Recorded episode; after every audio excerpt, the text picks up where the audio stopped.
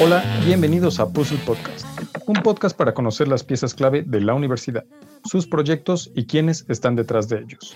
Yo soy Bernardo Ramírez. Mi nombre es Fabiola Reyes y hoy nos acompaña el maestro en diseño e innovación, Khalid Martínez, quien es director de la Dirección de Creatividad Cultural de la Universidad Autónoma de Querétaro. ¿Qué tal, Khalid? ¿Cómo estás? Hola, Fabi. Hola, Bernie. ¿Cómo están? Buenos días, tardes, noches, a la hora que nos oigan. a la hora que nos escuchen. Nos da mucho gusto tenerte eh, por acá.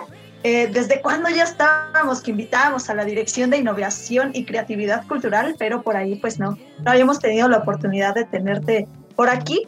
Pero bueno, el día de hoy, eh, pues comenzamos de una vez con, con el programa. Nos gustaría iniciar con una pregunta que quizá pues muchos por ahí se hayan ya planteado. Y eh, es más, eh, o quizá nadie se haya dado cuenta, pero pues esto del, del, por qué Dick, ¿cómo se llegó este cambio? No sé si antes era la dirección de cultura pero algo cambió en lo que sería ya la transformación del nombre, que ahora tiene Dirección de Innovación y Creatividad Cultural. En este caso, ¿nos podrías contar un poquito cómo fue que se dio como este cambio de lo que sería la dirección? Bueno, eh, es que hay muchas cosas que la gente no sabe. A ver, a ver. Realmente la dirección institucionalmente sigue siendo la dirección de difusión cultural. Ah, Eso está en el organigrama y sigo siendo el director de difusión cultural. Pero digamos que el nombre público es Dirección de Innovación y Creatividad Cultural. ¿Y por qué se pensó en eso? Bueno, hay una realidad que sucede en el mundo de las universidades en Latinoamérica y en específico en México, ¿no? En México las universidades tuvieron la labor fundamental de difundir la cultura, ¿no? Cuando se llegamos a nuestra revolución y en nuestra independencia también eh, las universidades juegan este papel, pero a partir de la revolución y este proyecto de nación de qué va a ser México, pues se les encomendó a las universidades, logrando su autonomía, eh, difundir la cultura para que llegara a todos. Y por ahí justamente pues salen los nombres de las direcciones de difusión o coordinaciones de difusión cultural.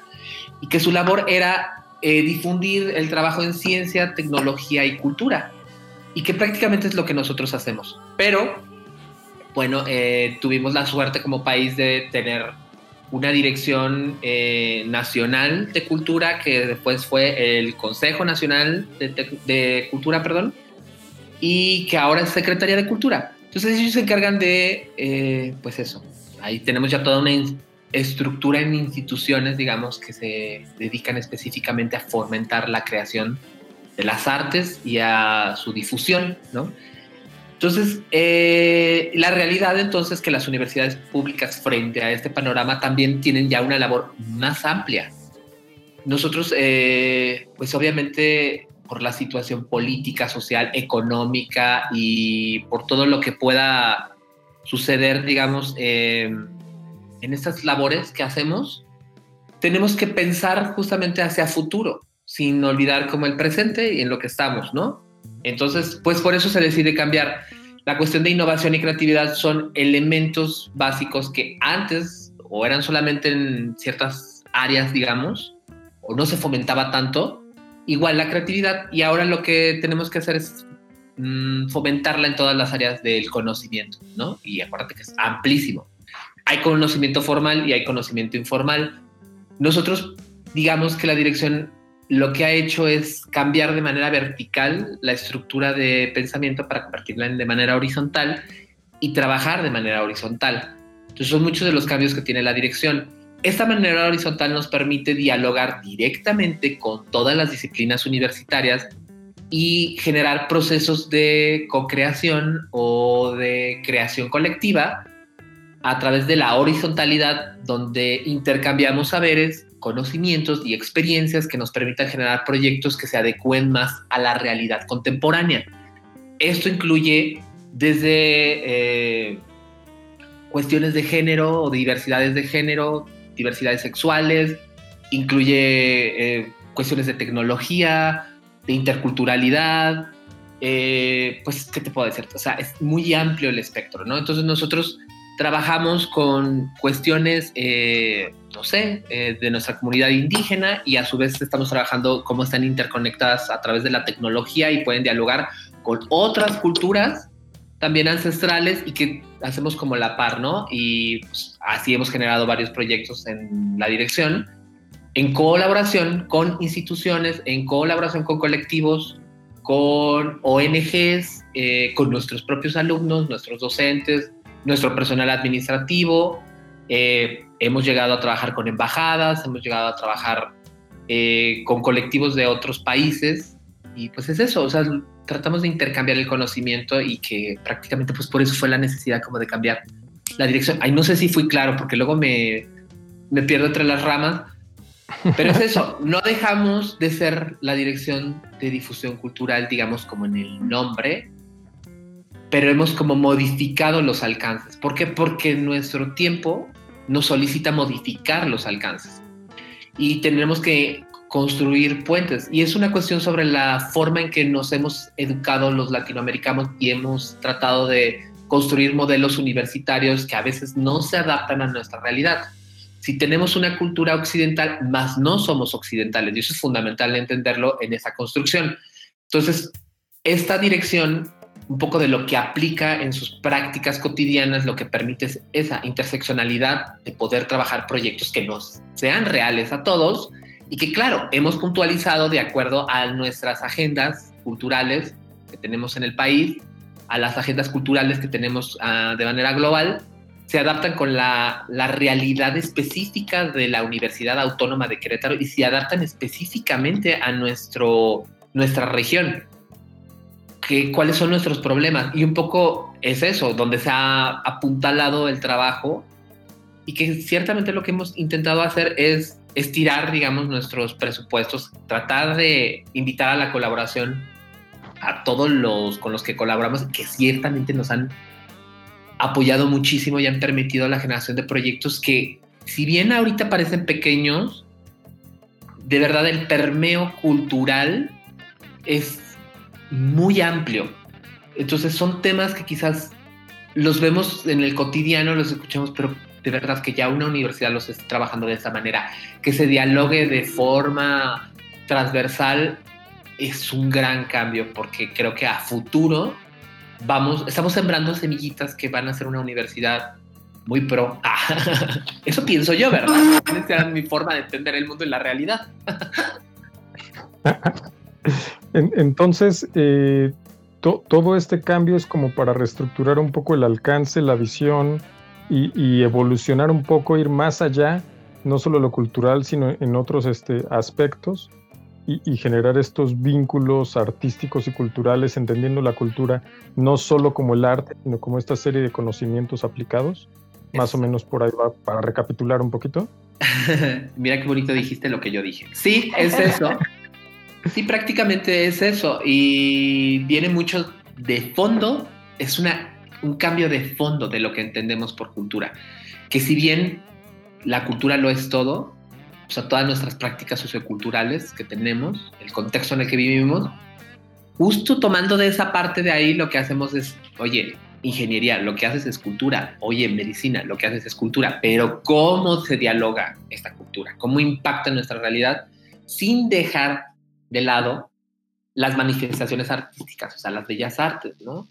Es importantísimo también porque pueden dialogar y realmente lo que nosotros tratamos de impulsar es que abracemos este lenguaje para poder generar otras propuestas de realidad.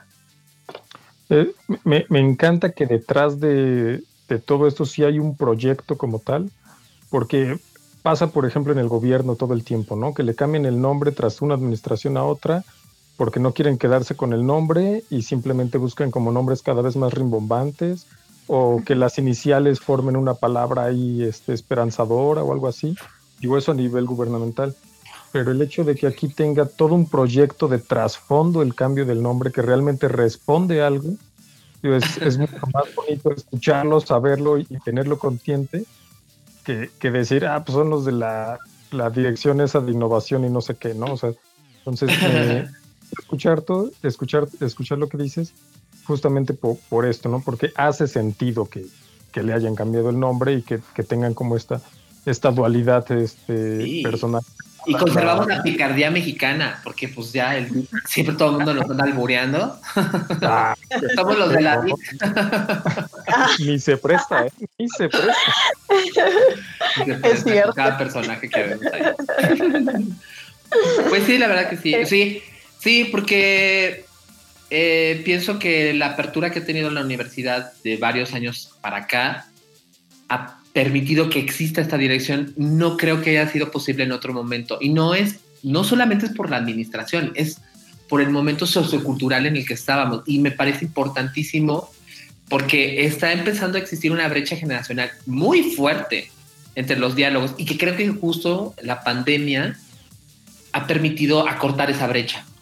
Nos ha permitido generar puentes de comunicación bien importantes y eso lo notamos nosotros mucho en la dirección y que justo no estábamos, no estábamos preparados para la pandemia, pero sí estábamos preparados para estos momentos de decir, ¿y ahora cómo vamos a dialogar? Y estábamos buscando esto y órale, de fregadazo nos tocó y, y está padre, ¿no? Me parece muy padre que la universidad, y no solamente con esta dirección, me parece que es una realidad que hay muchas células en la universidad que están empezando a nacer, que están tomando terreno, y es importante porque la diversidad, la pluralidad permite que una universidad es un espacio de pensamiento de libertad permita esto, la generación de conocimiento, la generación de darle también a, estas otras personas que quizás no siempre tuvieron el, el, reflector, ahora poder hablar y hablar desde la horizontalidad. Eso es una realidad que la universidad está viviendo y yo estoy muy contento de formar parte de esta realidad, pero que no es solamente de la dirección, es un trabajo que se ha prestado toda la universidad para hacer y está muy padre. A mí me gusta mucho. A mí me, gustó mucho que lo enmarcaste como en esta realidad en la que nos encontramos, en donde es necesario eh, tomar en cuenta lo que es la ciencia, tecnología y la cultura, y que creo que esta parte de realizar como una mirada más eh, transversal y generar diálogos interdisciplinarios creo que es como súper necesario por las situaciones como tan complejas en las que nos encontramos ahora, ¿no? Y que, que nos permite entender, pero también nos da la posibilidad de proponer y en este caso, eh, ahora tengo mucha curiosidad de saber cuáles son como esos proyectos o esas acciones que lleva a cabo la dirección. Digo, igual y por ahí las personas que nos están escuchando han estado, han visto han participado, pero de repente esta parte en donde, ah, lo genera la dirección de, de eh, innovación, por ahí como que se nos pierde un poco, o hay muchas veces que no sabemos qué está realizando en estas, estas direcciones. Entonces, no sé si nos podrías contar un poco acerca de algún proyecto representativo, algunas acciones que nos quisieras mencionar acerca de lo que lleva a cabo la dirección. Mira, yo creo que a mí me gustaría como contarte primero cómo es que trabajamos. Perfecto. O sea, porque es importante para entender como los proyectos que hacemos. Nosotros somos la administración central y eso es importante entenderlo.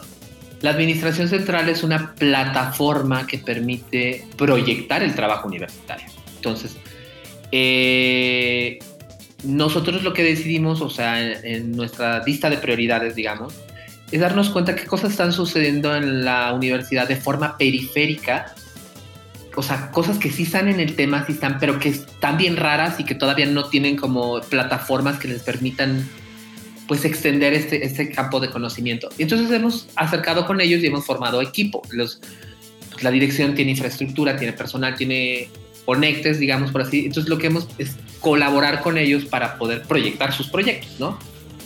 Entonces esto que ha pasado, que hemos podido eh, identificar que no están solos, que nosotros como dirección no estamos solos, que es una realidad global, si lo queremos decir, dentro de la universidad, de inquietudes que están pasando o colectivos de chicos que son cuatro o cinco chicos que están haciendo ciertas cosas y que empatan con otras cosas que están haciendo otros chicos de medicina, de derecho y que quizás no pareciera que tienen eh, correlación por sus disciplinas, pero están completamente conectados. Entonces lo que nosotros hacemos es justamente hacer eso, esas, esas conexiones, ¿no? Entonces dentro de estas conexiones hemos llevado a cabo con todo el apoyo de las facultades, eh, proyectos, por ejemplo, de feminismo, ¿no? Tenemos el encuentro anual de feminismo. Si bien la universidad tiene sus áreas que trabajan todo el tema de feminismo, nosotros abordamos el feminismo a partir de sus periferias, o sea, nosotros eh, intentamos hablar de estos temas, por ejemplo, como el transfeminismo, ¿no? ¿Por qué? Porque lo que nos permite no es llevar la contra. Lo que como universidad necesitamos es tener todas las variedades ahí para dialogar. Entonces eso es lo que buscamos, buscar si como universidad estamos creyendo que somos súper abiertos y vamos súper, pero pues nosotros casi, casi vamos a poner a alguien de ultraderecha para que nos dé sus puntos. Y quizás puede ser a veces desagradable, pero lo importante es que no debemos de perder estos canales de comunicación, que como universitarios tenemos que tener siempre la apertura al diálogo, siempre a partir de la paz, no promover la violencia, que también son muchos de los temas que nosotros trabajamos, y como eso, y priorizar el pensamiento y la acción en positivo del bien común, porque así son los valores de nuestra universidad y son los valores que como dirección tenemos que promover.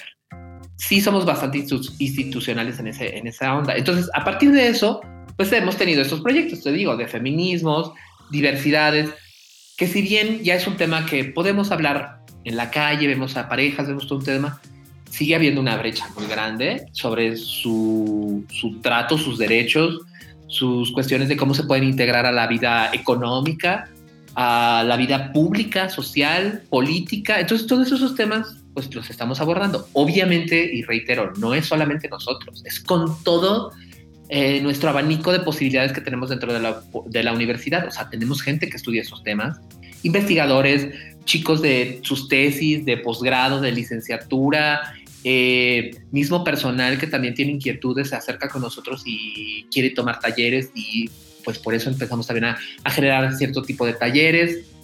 Eh, quizás también ya existen muchos proyectos en facultades y lo que hacemos nosotros es cooperar en esos proyectos.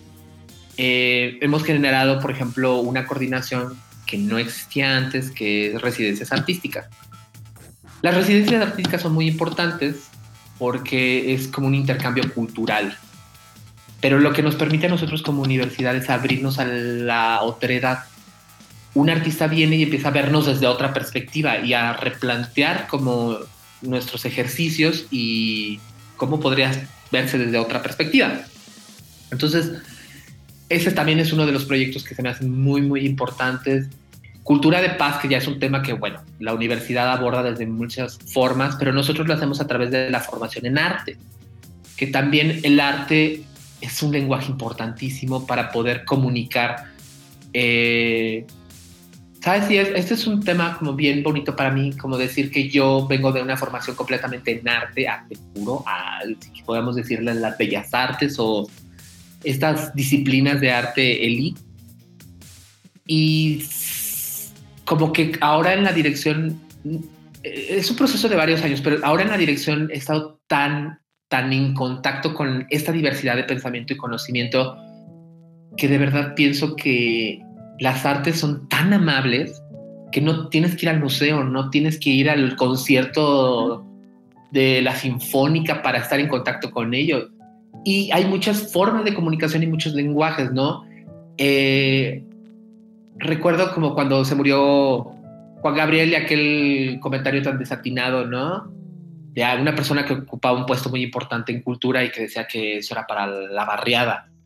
Me parece que es la forma en que mucha gente tiene la forma de comunicar sus emociones, sus sentimientos, les permite liberar, ¿no? Y les permite conectar sobre ciertas frustraciones de su persona, que quizás están en un nivel muy eh, primario, pero ese nivel primario, si tú lo conectas con una clase de pintura, una clase de cerámica, una clase, te va a permitir autoconocerte y te va a permitir también transformar tu realidad.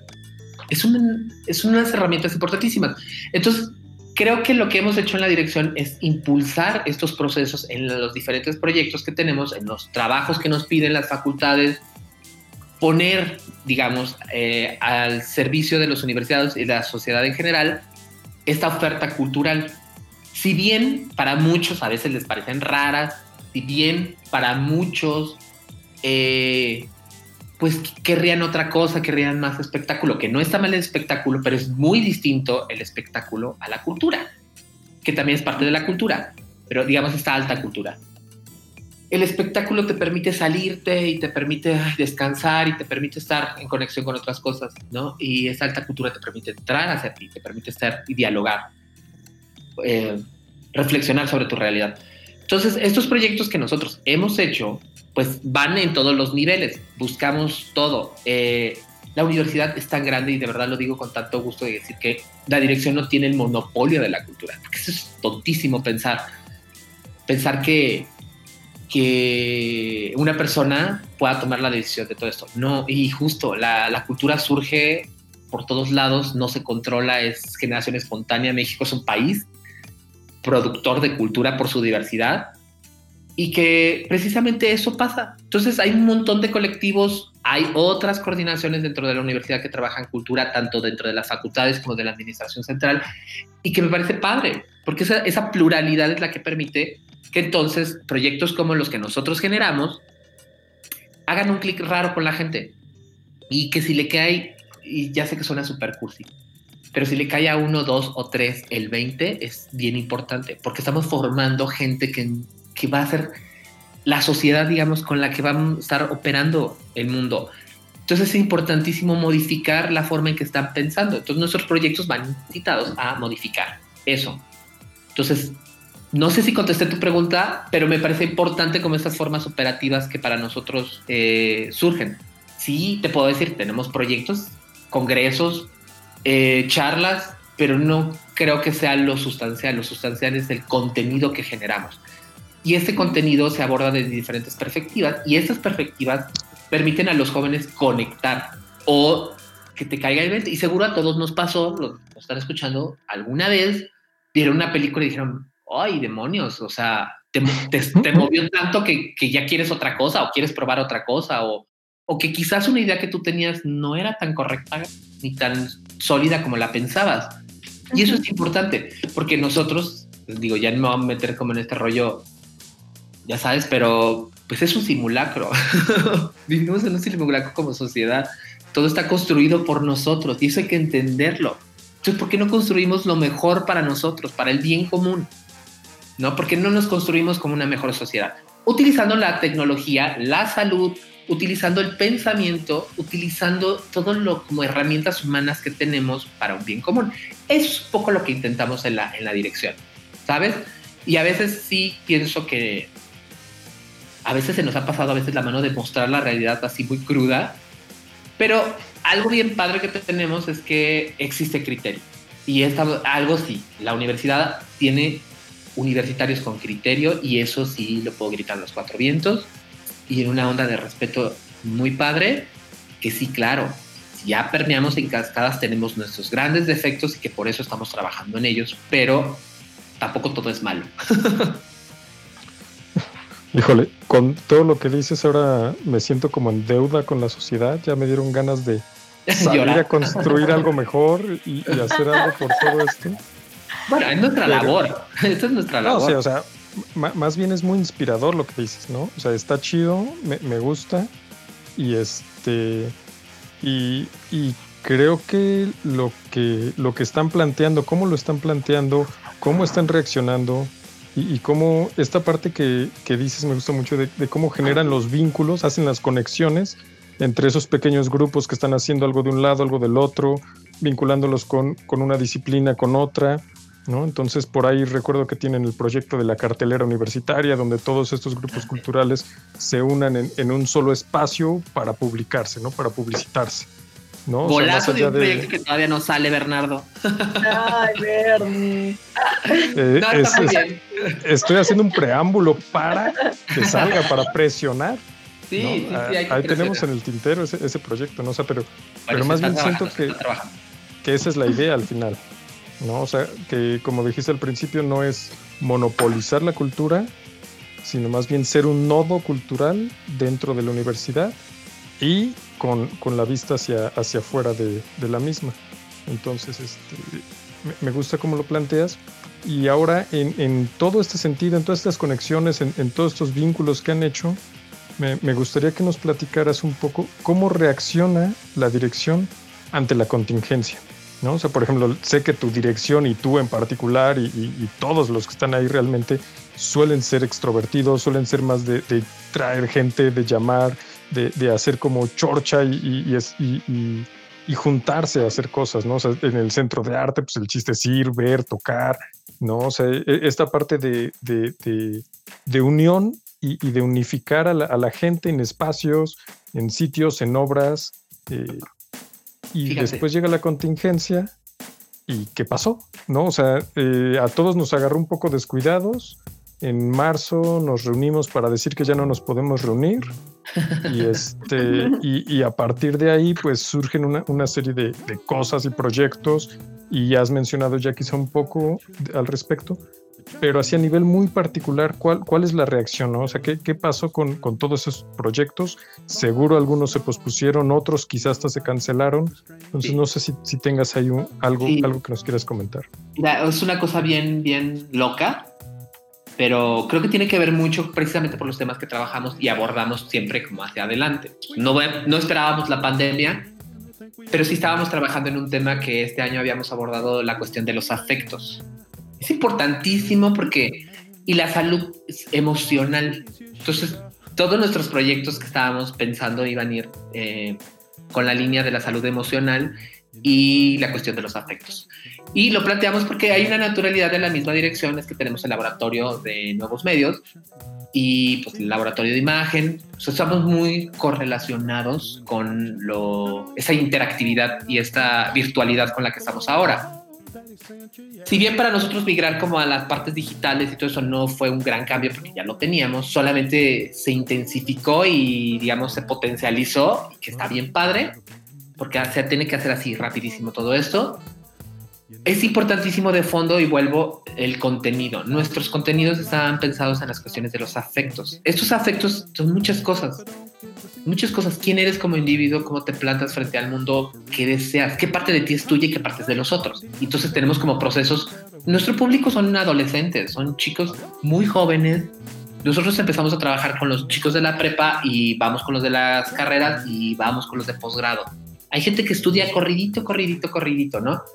La universidad ha hecho este impulso de meterles el deporte, que es importantísimo la cuestión del deporte para nivelar nuestros niveles eh, eh, hormonales, eh, de todas las sustancias que hacen funcionar a nuestro cerebro. Pero ¿sabes qué nos pasa? En un mundo globalizado, en un mundo de interconectividad, es bien difícil a veces encontrar esta individualidad y hay una, hay una verdad que hemos estado nosotros como trabajando con los chicos en todos los diagnósticos de proyectos, es esta falta de sentimientos de autenticidad, ¿no? Entonces, al llegar la pandemia, pues obviamente nos acude a nosotros, sacamos un proyecto en colaboración con la Secretaría y con, con todas las direcciones que era Pausa Activa, colaboramos ahí en contenido donde pues lo que queremos era que la gente tuviera acceso como a estas grandes plataformas culturales que están de forma global abriendo sus, sus espacios para que pues si vas a estar encerrado mientras aprendas algo, ¿no? Pero eso fue como en el inicio, ¿no? Porque no, nunca pensamos que se fuera a extender tanto. Pero la cuestión es que pues, se, extendió y al extenderse tenemos que pensar en otras cosas porque empezamos a dañar esta persona, esta cuestión emocional. Todos empezamos a volvernos frágiles, vulnerables. O la idea que se nos estuvo vendiendo de que, bueno, si ya estás encerrado, pues sé proactivo y sé todo. Y tampoco. Entonces nosotros decidimos bajar, bajar el ritmo nosotros podríamos haber generado un montón de contenidos, tenemos un montón de contenidos, tenemos muchos, eh, todos los proyectos se graban, se documentan, se entrevistan, eh, tenemos de hecho en cola un montón de, programas de cámara blanca, que justamente es el trabajo que hemos hecho con artistas. Tenemos cápsulas informativas, tenemos un montón de cosas que ha generado el laboratorio de imagen en colaboración con las otras coordinaciones de la dirección, pero también no quisimos bombardear. No, me parece que también esto es un momento de paz y de autorreflexión importantísimo, porque sí se necesita, pienso yo, más una orientación de, a ver, ¿qué quieres? ¿Dónde estás parado? ¿A dónde vas? Y como dirección no nos lo tomamos a juego, porque puede parecer como de, ay, qué fácil es aventarle la bolita a los demás, pero no es eso, tampoco queremos generar contenidos por generar contenidos y cumplir de que la dirección está trabajando, no, la dirección está trabajando y seguimos generando nuestros proyectos. Modificamos fechas, o sea, teníamos un, bueno, se nos quedaron, de hecho, fue en marzo y teníamos el encuentro de feminidades y teníamos obra de unas artistas guatemaltecas eh, que acaban de llegar. Ellas se quedaron paradas en el aeropuerto de Guatemala este, las curadoras, perdón, en Guatemala y no pudieron salir, tuvieron que regresarse, fue cuando cerró sus fronteras. La obra es de toda, de varias eh, artistas centroamericanas que plantean desde una realidad muy específica, pues problemas que les acontecen a partir del feminismo, ¿no? Y es una exposición tan bonita que decidimos montarla y con colaboración de ahí de la Secretaría hicimos este recorrido 360 y Bernie nos echó muchísimo la mano, que él lleva todo este programa, nos ha estado colaborando en generar estas exposiciones virtuales, que sí están bien padres y que qué padre, nos sirven de archivo y todo este rollo. Sinceramente, y yo lo comento, y esto es un tema que puede mucha gente, muchas pares míos podemos no estar de acuerdo yo siempre pienso que se pierde la cuestión de la espacialidad. Yo soy pro del espacio virtual porque te permite llegar y generar otras cosas, pero nunca, nunca, nunca perder nuestro espacio físico. Y en esa cuestión con los afectos es importantísimo porque tenemos que entender, entendernos culturalmente quiénes somos, nuestra cultura latina, porque somos más allá de mexicanos, ¿no? Esta cuestión de la cercanía con este mundo mágico que tenemos, ¿no? Esta psicomagia que existe, eh, esa cosmovisión de entender el mundo de lo mítico, lo mágico, junto con lo físico y lo espiritual. Entonces nosotros necesitamos sentir piel, somos afectuosos, somos unas personas... Entonces hay mucho caos, porque también creo que el mundo ha cambiado y entonces la forma en que se relacionan nuestros estudiantes con sus familias, los chicos, hay chicos que se quedaron parados, separados, y ya después que pudieron regresar con sus familias. La cuestión monetaria, porque al final de cuentas nuestros estudiantes, la mayoría no tiene todas las posibilidades. Eh, entender que también muchos de ellos, sus padres, perdieron eh, sustento. Es, es, un escenario, ahí me está dando emotividad, pero es, es un escenario bastante caótico. No, sí, lo pensamos. Como dirección lo pensamos. Entonces nuestros proyectos ahora se están reconfigurando. ¿Por qué? Queremos también darles a ellos esta que la cultura tiene posibilidades de abrazar tu corazoncito, ¿sabes? Y de impulsarte y decir, güey, me da mucho sentimiento porque varios de nuestros proyectos están pensados en estudiantes que se acercaron a la dirección, ¿no? Y sus historias, de verdad te quedas wow. Y se acercaron porque justo se enteraron que estábamos haciendo un encuentro que no se va a realizar, que era un encuentro sobre la salud emocional pero que iba a ir con gente de medicina, de química, de enfermería, de ciencias naturales, y que ahorita está en el tintero, lo vamos a pasar para el año que entra. Pero de verdad era como de, ay, estaba esperando que me dieran ese taller porque me está pasando esta realidad, ta, ta, ta. Entonces los conectamos y todo desarrolla. La labor, creo yo, de nosotros, y hablo de toda la gente de la administración central, cada uno desde su diferente trinchera, es esto, servir a nuestros estudiantes y a la sociedad en general, pero la realidad es que creo que por nuestros temas tenemos esa cercanía. Y que sí, obviamente no tengo 8000 correos de 8000 alumnos. No. Pero sí tengo unos 200 que me parecen bastantes. 200, 200 ¿eh? correos de estudiantes que están en crisis emocional y que si les podemos este, contactar con nuestros profesionales, nuestros profesionales han compartido su sabiduría, digamos, porque por ejemplo, tú puedes decir, alguien de danza que puede dar, bueno, los de danza tienen eh, metodologías justamente para el control del cuerpo, ejercicios de respiración, cuando van a salir hacen catarsis, cuando salen a escena. Entonces han compartido estos talleres de cómo de respiración para contención. Eh, hemos tenido con nuestros psicólogos también la posibilidad de que ellos han llevado este soporte emocional. Entonces está bien padre.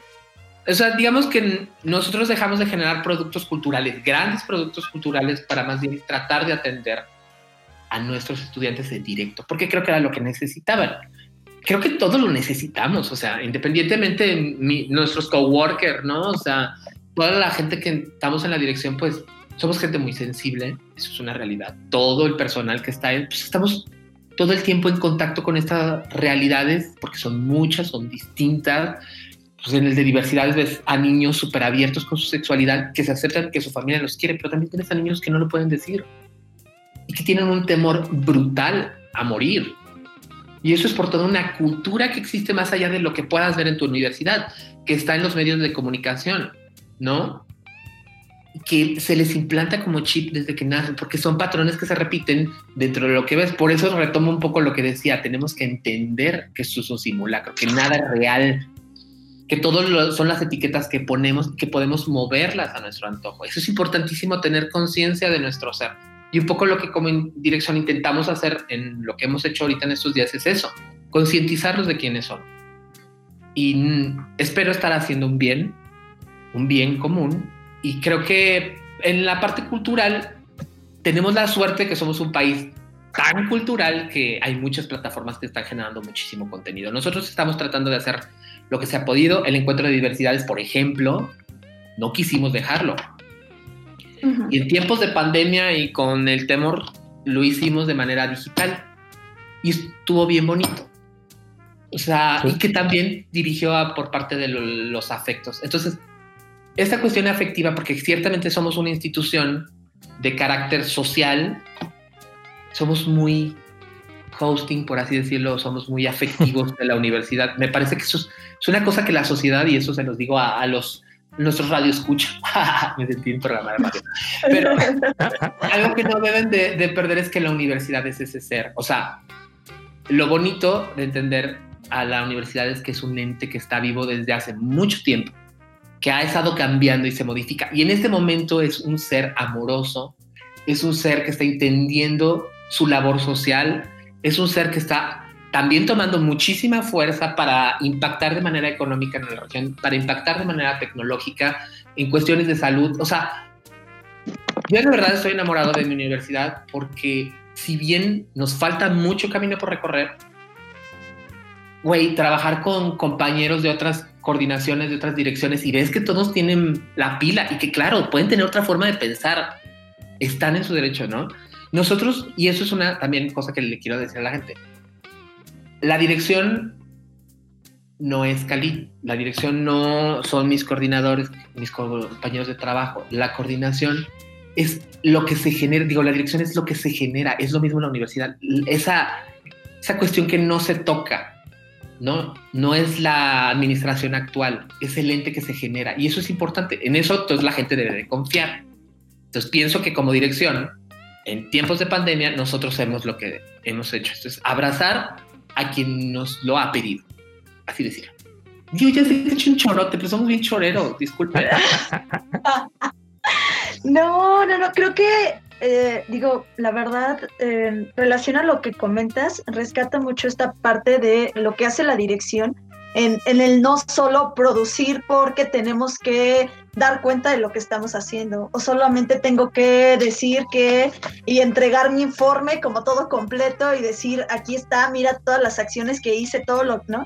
Sino más bien eh, cuestionaron el, el qué se requiere a partir de lo que ustedes pueden hacer y empezaron ahora sí a, a replantearse las acciones con las y los estudiantes que como comentas, pues igual ustedes tienen un acercamiento mayor, pero que están pasando por situaciones como muy, muy eh, particulares y, que son necesarias ponerlas sobre la mesa, ¿no? Porque creo que no todos están en condiciones favorables para poder continuar como la educación a partir de sí el internet, sí la computadora, ¿no? creo que cada quien está como en situaciones muy complicadas y emocionalmente eh, por ejemplo, nosotros en la dirección de vinculación, eh, igual hubo chicos que nos decían, no puedo seguir porque tengo que cuidar a mi mamá que está en el hospital enferma, ¿no? Y yo como mujer no puedo darme esa posibilidad porque a mí me toca como parte de ser la mujer de la familia, ¿no? Entonces, a mí, por ejemplo, ese tipo de situaciones me quedé como, sí, se atraviesan cuestiones de género, ¿no? O sea, hay un buen de, cuestiones que están ahí. Violencia familiar. O claro. sea, imagínate que para muchos, no todos, gracias, pero para muchos es volver al nido donde salirte a la universidad y venir a estudiar y tener compañeros que piensan como tú, abrirte tu mente es increíble, pero de repente de la nada te vuelven y te encierran, a lo mejor, no lo sé, un papá violento o una mamá violenta o un hermano violento y volver a ese, ese, esa, ese, ese punto de conflicto. Entonces, siéntate horas a estar en la computadora cuando tu mundo alrededor se está zarandeando, o sea, más, es más complejo que tener solo la computadora y tus audífonos y pila y internet. Es que, te, llegue, que te permee, es toda una cuestión de contexto, ¿no? Es la educación pues, formal y la informal, de lo que aprendes alrededor. Entonces, pues eso, o sea, pues esto sí, ¿qué te digo? Sí. claro, sí, ¿Qué te digo, hija? Ay, ¿qué te digo? Ay, mira. Esto y la parte de ver a la universidad como ese ente generador, ¿no? De conocimiento, de acciones, eh, me pareció muy interesante. No lo había visto así, Khalid, la verdad. Eh, fue como. sí, esa iluminación que hice. Sí, hemos estado platicando con varias coordinaciones, direcciones, proyectos, ¿no? Y, y es como eh, todos están innovando, todos están cuestionando el. Y no es un vamos a parar, ¿no? No es un bueno, hay que esperar. Bueno, pues ya cuando volvamos a la realidad, es como, no, tenemos que seguir, tenemos que replantear, tenemos que generar cosas, ¿no? Entonces, y, ver cómo la universidad pues está como cada vez más, más, más dando y, pues esta posibilidad del Internet que también nos da mucho, ¿no? Digo, la verdad, nos permite bastantes cosas. Entonces, eh, bueno, me, gustó mucho, mucho la reflexión que nos, que nos compartiste, Cali. Aparte tu emoción. Ay, yo sí me emociono mucho. Yo tengo la suerte de amar mi trabajo. No, eso es una verdad que quiero compartirles. De verdad es que yo no sé quién, cuánta gente tiene este privilegio. tengo el privilegio de poner en práctica lo que aprendí, pero también hay una cuestión. Aprendes muchas cosas con la gente que te rodea. Entonces, yo tuve la suerte de estar en ingeniería y me rodeé de otras formas de pensamiento, ¿no? Fui restaurador y luego trabajé con la gente de la construcción y me rodeé de otra gente de pensamiento. Y eso es lo que creo que no es que quiera imponer, me parece importantísimo no segregarnos, porque ahí tú eres médico que vas a entender de cultura. Claro que no, la sensibilidad o esta posición la traes. Y quien no la trae, hay que, ¿sabes? Cultivarle ahí para que, para que salga. Sí, porque si hay gente que no lo tiene, o sea, me queda claro. Ya de, aquí estás como para, para ser de esos youtubers inspiracionales. no, no, no, quiero, no quiero caer en eso, pero lo que quería era comunicar quiero comunicar lo que hacemos. O sea, a veces es bien difícil porque sí, luego digo, hay quien nos ve como esta cosa rara, fresa, vanidosa, porque pues la dirección es bonita, ¿qué quieren que les digan? Los hangares son preciosos. la idea de una galería, ¿sabes? Un edificio tan bonito, pero que no es de la dirección, es de los universitarios, es una cuestión que siempre les trato como de comunicar. Esos espacios son para los universitarios y son construidos por los universitarios. Y que, nosotros como universitarios se lo transferimos a nuestra gente de nuestra ciudad, de nuestro estado, ¿no? O sea, compartimos, compartimos, damos. Y esa labor tan hermosa que tiene la universidad de compartir, o sea, está cabrón. O sea, la neta es que no tengo otra palabra. Algo que, que mencionas y bueno, yo como, como psicólogo es algo que siempre estoy como buscando eh, evaluar y tener en cuenta, es que casi todo se debe a los usuarios. ¿No? O sea, absolutamente todo se debe a los usuarios. O sea, todos trabajamos para alguien más, indirecto o indirectamente, pero e, e, eso es por un lado, pero la otra cosa que mencionas que, que me gusta mucho, y de hecho yo también me, me siento feliz de, de, tenerlo, es que el trabajo que hacemos nos gusta. Y creo que en la medida en la que, la que hallamos ese, ese factor de esto que estoy haciendo me motiva, me gusta, me emociona, me identifico, me, me, me hace pensar en siempre dar un poco más de mi trabajo para lograr algo más y sobre todo que uno se ve dentro de un ente como una parte muy pequeñita de un todo que está en constante comunicación, ¿no? O sea, hay muchas instancias que dicen, no es que yo soy de tal instancia, tú eres de tal y, y somos aparte, ¿no? O sea, aunque todos estamos dentro del mismo, dentro del mismo barco, digamos. Entonces, justo, justo este, este amor, e, e, esto que estás este, reflexionando, compartiendo y, y, sobre todo esta motivación, pero motivación no, no, no como el youtuber que, que te saca torreando, sino, sino como este motor que te incita a continuar, creo que es lo que, lo que hace que los proyectos que surgen en, la, en la, dirección tengan ese impacto, ¿no? Y tengan ese impacto en los usuarios y los usuarios los busquen. Yo he colaborado en algunos proyectos, me gustaría colaborar en más, pero los tiempos no dan.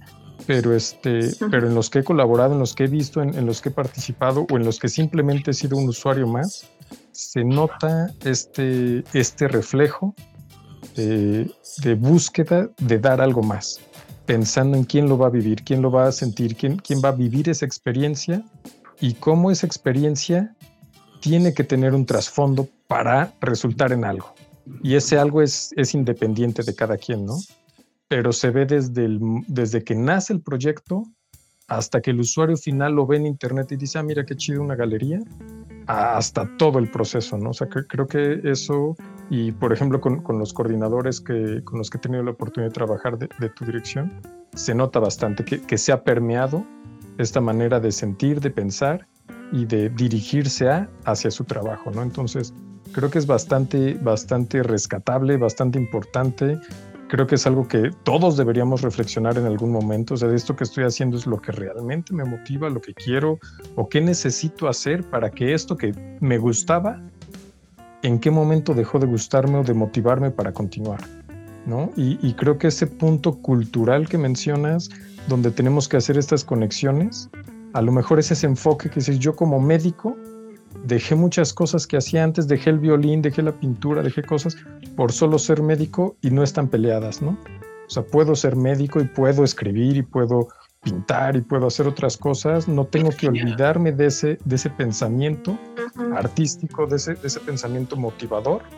Y, creo que la dirección y los proyectos que han hecho, todo lo que comentas, creo que está logrando incentivar este tipo de pensamiento en la gente y como decía, decías al inicio, muy cursimente, por cierto, que aunque le llegue a uno, dos, tres o cinco, vale la pena, ¿no? Es súper cursi, pero pues, es súper cursi. Pero de verdad, de verdad, hasta que no lo vives, te cae el 20. Neto te cae el 20 porque cuando vives a alguien que no le dabas una, y yo soy de esa gente, y yo creo que si me escuchan por ahí muchos de mis maestros de la prepa o de la carrera dirán, este, este tarado, ¿cómo está dirigiendo? pero, pero, ¿sabes? Y eso es una cosa que también tenemos que entender como en general, ¿no? Todos tenemos etapas en la vida. Me parece que esas etapas donde vas como aprendiendo tu desarrollo. La dirección tiene esa empatía con nuestros chicos. Entender que hay cosas que tienes que vivir, hay cosas que vienen, hay formas de pensar. Pero también entendemos que tenemos la posibilidad de modificar esas prácticas. Y eso, sea, ahorita un tema que les voy a, aventar que ya vamos a empezar a trabajar son las masculinidades. No es porque no lo veamos, es que estábamos preparando el terreno y me parece que es un tema fuertísimo la cuestión de las masculinidades. Hablamos de los feminismos y son fundamentales.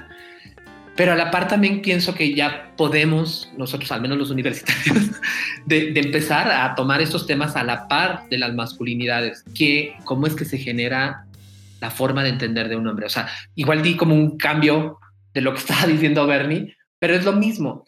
O sea, siento que tenemos que modificar nuestros patrones de conducta y entendernos como seres sí autónomos, pero que viven en sociedad, que tenemos que estar constituidos desde nuestro interior con cosas que nos llenen, que quizás no es del arte, a lo mejor no es el violín y no es bailar, a lo mejor es hacer ejercicio son cosas que a nos hacen un bien a nuestro físico, nos hacen un bien a nuestro espíritu y bueno, con todo el tema filosófico de la espiritualidad. O sea, lo bonito justo que creo yo es que cuando nosotros como dirección empezamos a pasar esos temas, eh, no queda solo en lo ontológico lo que decimos, empieza todo un proceso de reflexión. Y es bien padre porque estos procesos de reflexión es lo que buscamos, que cuando tú ya seas un abogado y estás defendiendo a alguien, entres en todo un proceso de reflexión de cómo impacta. Que si vas a tener la suerte de ser un funcionario público, seas un funcionario público por el bien común, porque te reflexiones. ¿Y qué, qué es eso? Las cuestiones de ética y moral son también cosas que nosotros trabajamos muy permeadas dentro de lo que estamos haciendo, pero es bien importante que lo que hacemos es que los chicos empiecen a cuestionar todo tiene puntos de vista, no solamente hay un, no nada más hay uno, perdón, hay muchos aristas y esas aristas hay que contemplarlas, ¿no? Entonces también pienso yo que no existe el malo tan malo ni el bueno tan bueno, ¿no? Todo es cuestión de cómo se mire. Y en nuestras prácticas cotidianas de la dirección es lo que buscamos en poner los proyectos que si ahorita estamos yendo muy feministas, pues sí, pero ¿qué creen que somos feministas biologistas y estamos dejando de acá este? Ah, no, pues ahora somos muy inclusivos. Bueno, estamos muy inclusivos, pero pues nos falta hablar de los hombres. Ahora, somos muy machistas, sí, cabrón, pero pues también tenemos que platicar de que no estamos a la par en esto con las mujeres, ¿no? O sea, ellas siguen teniendo peligro en estas cuestiones. Entonces, ese es el tema, dialogar todos los temas para ir construyendo, no que tengamos las respuestas, porque no las tenemos, sino ya el mundo hubiera cambiado. Pero creo que como universitarios tenemos que reflexionar sobre esto y empezar a aportar nuestro granito de arena. Entonces, a nosotros lo que nos toca como dirección es quizás generar estas plataformas donde pueda existir la posibilidad de un destello en nuestras cabezas de pensar de otra forma. Eso, por eso digo, con que a alguien se le modifique una forma de pensar, puede ser. Eh, ahorita justo estaba leyendo una nota, eh, igual ya, ya saben que yo mezclo los temas, eh, disculpen. Estaba leyendo la, la, nota de una chica que estaba hablando de pues su pareja que se casó muy enamorada y tal, tal, tal, y que empezó con celos y a controlar y tal, tal, tal, y que ya muy joven decidió irse de ese matrimonio. Tuvo la fuerza de irse y todo este rollo, ¿no? Y después eh, su ex marido se estaba muriendo y todo el rollo, y entonces ella decidió como perdonarlo, como en esta onda de hacer la paz. Fue un hombre violento con ella, la golpeó, ta, ta, Y cuando llega con él, él la abraza, llora y todo el rollo y le dice como esta onda de, eh, qué bueno que te fuiste. O sea, ahora puedo ver lo mal que estaba que te hubiera matado. Te hubiera matado. Qué bueno que te fuiste. ¿Por qué to tocó esta situación? Es que es así si nosotros abrimos y oxigenamos el cerebro, podemos dar cuenta de que a veces no somos conscientes de cosas que traemos. Y el arte posibilita empezar a conectarnos con estas cosas que traemos. Igual lo puse con un tema muy violento, pero son muchas otras cosas. Nos permite drenar esa ira ante algo, nos permite drenar esa frustración, nos permite ponerle nombre, voz, cosas a las cosas que nos están haciendo daño. Que pienso que el arte es mucho más que eso. O sea, el arte es una sublimación del pensamiento humano está muy cabrón. O sea, de verdad, los artistas son cosas bien padres que debemos de, abrazar, proteger y generar unas plataformas para que ellos estén mejor. El arte está increíble porque potencializa tantas cosas a los seres humanos, nos permite estar tan bien con nosotros mismos. Es lo mismo que el deporte. ¿eh? Yo siempre odiaba que me pusieran en reuniones como deporte y cultura, deporte y cultura. pero creo que justo somos cosas muy distintas, pero sí somos muy hermanos en cosas muy, muy internas. Y pues sí, ya me extendí con mis choros motivacionales. pero un poco creo, creo, creo yo que les compartí qué es la dirección. ¿no? Entonces, ese tipo de pensamiento en una dirección de difusión cultural, de poner el cartelito, ponerte la obra de teatro, sí estaba bien pero en su, en su momento, en este mundo contemporáneo de interconectividad, interculturalidad, necesitamos trabajar más temas. Y estos temas a veces no están eh, tan familiarizados. Y lo que hacemos en la dirección es tratar de construir estos puentes para que se puedan abordar. Y entonces así trabajamos con las facultades, así trabajamos con los estudiantes, así trabajamos con los colectivos y así trabajamos con las ONG y con la sociedad, tratando de encontrar puntos donde nos encontremos y abramos nuestra forma de pensar con el otro. Por, por un bien propio y un bien común. Cali, nos tienes así como bastante entretenidos con lo que resulta ser la coordinación y todas las acciones, ¿no? Y todo ese trasfondo que lleva. Nada más quisiera hacer un paréntesis. Faltan cuatro minutos para la una. ¿Continuarás ah. con nosotros o...? Eh, Pues les puedo dar 10 minutos más. Ah, no sé, digo, no sé qué tantos cantos no me preguntaron porque yo me apoderé del micrófono. Disculpen. Yo creo que podríamos irnos ahorita. Creo que ya mucho de lo que dijiste es, toda esa parte institucional en la que estás. Quizá valdría la pena irnos ya a la, parte final para no tampoco este, digo, tu, tu agendísima súper apretada y irnos a esta parte eh, ya más, más personal. Sé que, sé que esta parte personal la, la expusiste ya mucho, pero quisiéramos que le dieras un enfoque fuera de la institución y ya, ya más tuyo. ¿no? O sea, por ejemplo, ahorita cambiaron muchas cosas, la gente ha estado más tiempo en su casa, hay gente que nos ha platicado que cambió su manera de comer porque empezó a cocinar o que se reencontró con los videojuegos. En, en esta parte reflexiva, ajá, este, en, la que te, viste otra vez tú en, esta contingencia, ¿no? Pues para mí, digamos, que puedo... Una cosa que me ha servido, digamos, como de esta institucionalidad es entender como el privilegio, ¿no? obviamente suena horrendo que lo diga así, pero es real. En el privilegio en el que estoy, me la pasé bastante bien. la verdad me la pasé bastante bien, hice cosas en mi casa y reflexioné, tal, tal, tal. Lo que, digamos, profesionalmente, pero personalmente, fuera de, la UAC, pude ver, a mí me causó una cosa muy bonita porque, pues, no soy mi trabajo, pero somos muy horizontales y entonces forma parte mucho de mi vida mi trabajo. Entonces, obviamente tengo relación con instituciones que se dedican a la cultura y veía los speech, ¿no? O sea, veía el speech institucional y tal, y de repente vi a estos, estos gente que es independiente, aguerrida, peleando, y para mí es, ¿sabes qué sí me significó estar en el encierro nuevamente a volver a una parte como de mis raíces de, pues sí, el arte es contestatario, el arte es aguerrido, el arte está ahí porque sí, vuelvo. Por mucho muy cosas muy bonitas que yo haga en mi institución en la que laboro, como persona hay muchas cosas que no he logrado, ¿no? Entonces para mí eso significó un proceso de entendimiento que también todavía la dirección puede dar más, pero yo como persona también puedo dar más, ¿sabes? Y creo que eso fue lo que me dejó la pandemia, o sea, no me hizo conectarme mucho con mi familia y como entender desde otra perspectiva, porque también eso sí fue muy bonito. Existe un Khalid, digamos que hay un Khalid que es el personaje público, el personaje que le toca y hay un Khalid íntimo, ¿no? Pues es eso, lo normal. Y este, este, esta persona íntima había sido absorbida por la persona pública y había sido absorbida por su trabajo, porque pues no me lo dejarán mentir, no la vivimos en la oficina. Digo, yo no físicamente, porque nuestras labores no es estar físicamente. O sea, en algunos momentos sí, trabajamos en la madrugada y trabajamos a cualquier hora, pero mucho de nuestro trabajo está aquí en nuestra cabeza. Entonces, todo el tiempo está en nuestra cabeza y nuestra forma en que construimos, ideamos los proyectos, cómo vamos a negociar. Y me había desconectado de esta parte más familiar e íntima y más de origen de lo que hago, de lo que pienso y que soy como persona. Entonces sí, me permitió la pandemia replantearme nuevamente esas formas de cómo me quiero relacionar yo con entorno, mis familiares, cómo me quiero relacionar con mis amistades, también qué tipo de amistades quiero. O sea, no porque no tenga amistades amorosas o esas cosas, sino más bien cómo les puedo a ellos también impulsar para que permeen ellos de otra forma, ¿no? Porque es muy padre ser como un agente de acción en el trabajo y no ser un agente de acción en tu vida personal. Entonces creo que las ideas que me pasaron por la cabeza es eso. Entonces yo así tomé la pandemia.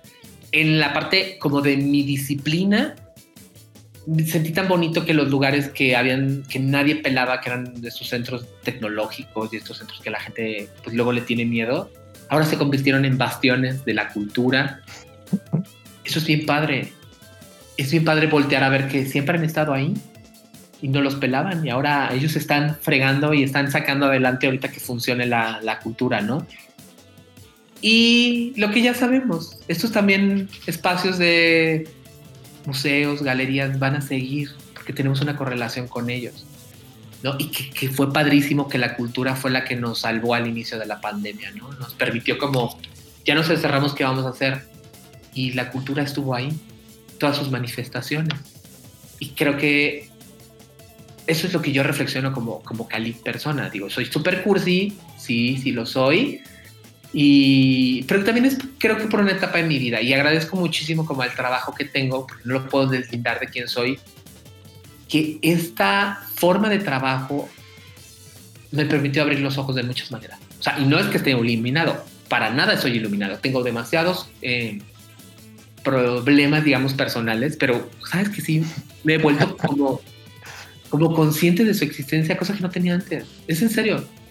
Y no estoy diciendo que todo el mundo lo tenga que hacer, pero en mi realidad, en mi momento y en donde estoy parado, me doy cuenta de cosas que intento compartir. ¿no? Porque creo que puedo hacerlo. Si no pudiera, tampoco me frustraría y diría, llegará su momento, ¿no? Entonces, ¿respondo tu pregunta, Bernardo? puedo vivir con eso.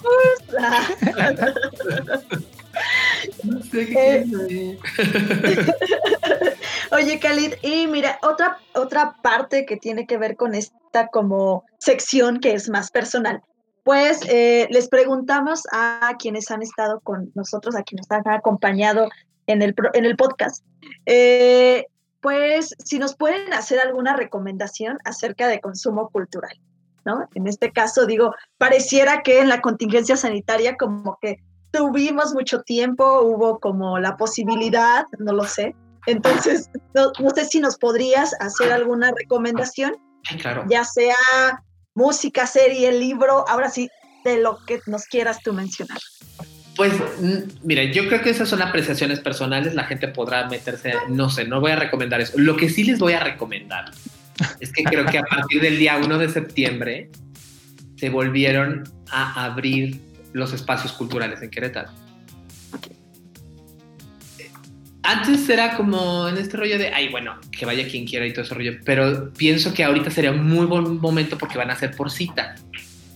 Entonces, vayan y aprecien lo que tenemos. O sea, vayan al Museo de Arte Contemporáneo y vean las exposiciones, pero también vean ese edificio que se modificó y que está dentro de un claustro franciscano. Vayan y al Museo de Arte y esa joya arquitectónica que tenemos tan brutal. Imagínense para ustedes solos, para ustedes solos el Museo de Arte de Querétaro, con esas salas manieristas. No, no, no, qué cosa, qué cosa, qué belleza. Y luego el Museo Regional. ¿no? O sea, que, aprovechen lo que tenemos porque van a ser por cita. Entonces van a ir ustedes, cuatro personas, y les van a recibir, les van a dar un recorrido. O sea, mejor momento, digo, está horrendo como en el contexto, pero esa atención personalizada de tener estas cosas, van a, van a disfrutarlo, van a disfrutarlo brutalmente, de verdad. El Museo de la Ciudad, en las galerías, la Galería Libertad también va a abrir, nosotros aún estamos en el semáforo rojo, no abrimos en la universidad, pero tenemos todas nuestras posiciones virtuales que también se las recomiendo, que están increíbles. El encuentro de imagen que tuvimos, que es un espacio de diálogo brutal de la forma en que entendemos y se van a dar cuenta que ahí está la globalidad, la forma en que capturamos la imagen y de lo que hablamos en la imagen. Y esos son eh, 13 países, me parece que fueron los que participaron. Y pues bueno, Chequenlo, ahí, ese sí lo tenemos aquí en el Bernardo Quintana, está en la página de la UAC, por ahí la página de la Dirección de Innovación y Creatividad Cultural, cultura.culturaguacu.com, por ahí creo que se va a poder conectar. Punto MX. Punto MX, ay mira, punto MX, gracias. Tendré muchas ideas en la cabeza, pero no sé decir las páginas.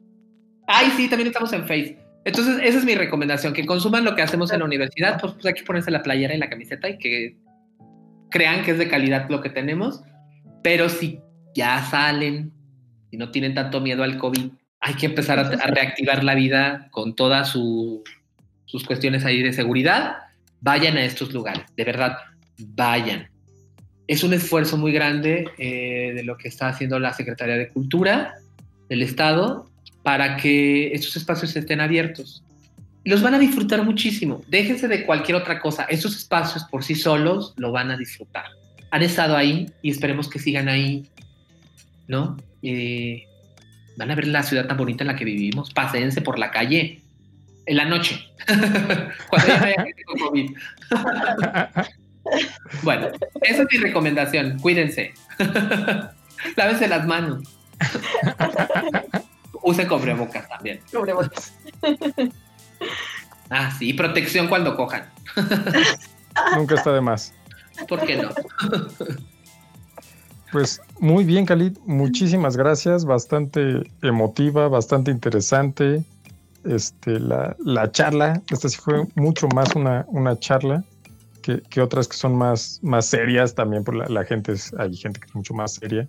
¿No? Nos han recibido desde con presentaciones de PowerPoint mientras nos platican, hasta, hasta esta donde ha sido muy, muy emotiva. Entonces, muchas gracias por, por darnos un, un momento este, para, para, publicar, para platicar, para, para proyectar todo lo que hace la, la dirección y esperamos pues en algún otro momento volver a entrevistarte a ti, alguno de los coordinadores o si igual quieres usar este espacio para para algo, pues eres completamente bienvenido tú y toda la dirección. No me digan eso. Soy explotador, ¿eh? Todo esto es solamente un va a robar su lugar. bueno, pero muchas gracias, muchas gracias. Me sentí muy cómodo. Espero no haber sido demasiado cursi, pero me parece que es importante desnudar, por así decirlo, eh, que las instituciones sabemos personas que sentimos y pensamos. Y que de verdad las acciones que hace la UAC siempre están pensadas en un bien común, con muchas perspectivas. Entonces, no puedo dejar de fuera eso. O sea, la universidad es parte de mí.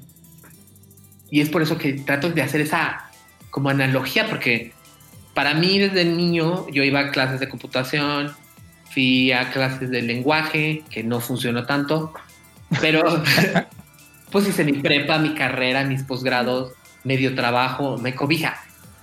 Y entiendo la labor y de verdad agradezco la labor de las otras áreas tu área, Fabi, es una, un área importantísima, porque si bien somos esas partes humanas que quizás la gente no va a aplaudir y no nada, porque no buscamos el aplauso. En estos momentos de confinamiento creo que la gente se ha dado cuenta, y eso es bien bonito, que la universidad sigue trabajando. Las cuestiones de salud que estamos haciendo, ¿no? Esta clínica que se acaba de abrir. Ay, de verdad es que estoy qué orgullosísimo de ser universitario y queretano. Ah. Hay que sumar el queretano. No es cierto, no es cierto, no soy de nacionalismo de dos cosas, no, no. Ah. Pero sí soy muy guapo. Eh, me la creyeron. No, pues te, agradecemos mucho, Calita. Entonces, esperamos tenerte por acá, que no nos quites la chamba, pero tenerte por acá más seguido. Esperemos sí. Bueno, pues muchas gracias. Al contrario, Khalid, gracias a ti y suerte en tu agenda apretada del día de hoy. Ya sé, ya voy un poco tarde, pero yo bueno, que tengan bonito día, tarde, noche a todos. bye. Bye. Gracias, bye. Agradecemos a Khalid Hernández Martínez, quien es director de la Dirección de Innovación y Creatividad Cultural, por habernos acompañado en esta edición de Puzzle Podcast. Pueden contactarnos en podcastpuzzle.gmail.com y encontrar este y todos los episodios en la página de la Secretaría de Extensión, extensión.wac.mx y en todos los gestores de podcast como Apple Podcast, Spotify, Evox, Google Podcast, entre otros. Solo búsquennos como Puzzle Podcast. Esta información y todos los links podrán encontrarlos en la descripción de este podcast. Yo soy Fabiola Reyes. Mi nombre es Bernardo Ramírez y esto fue Puzzle Podcast.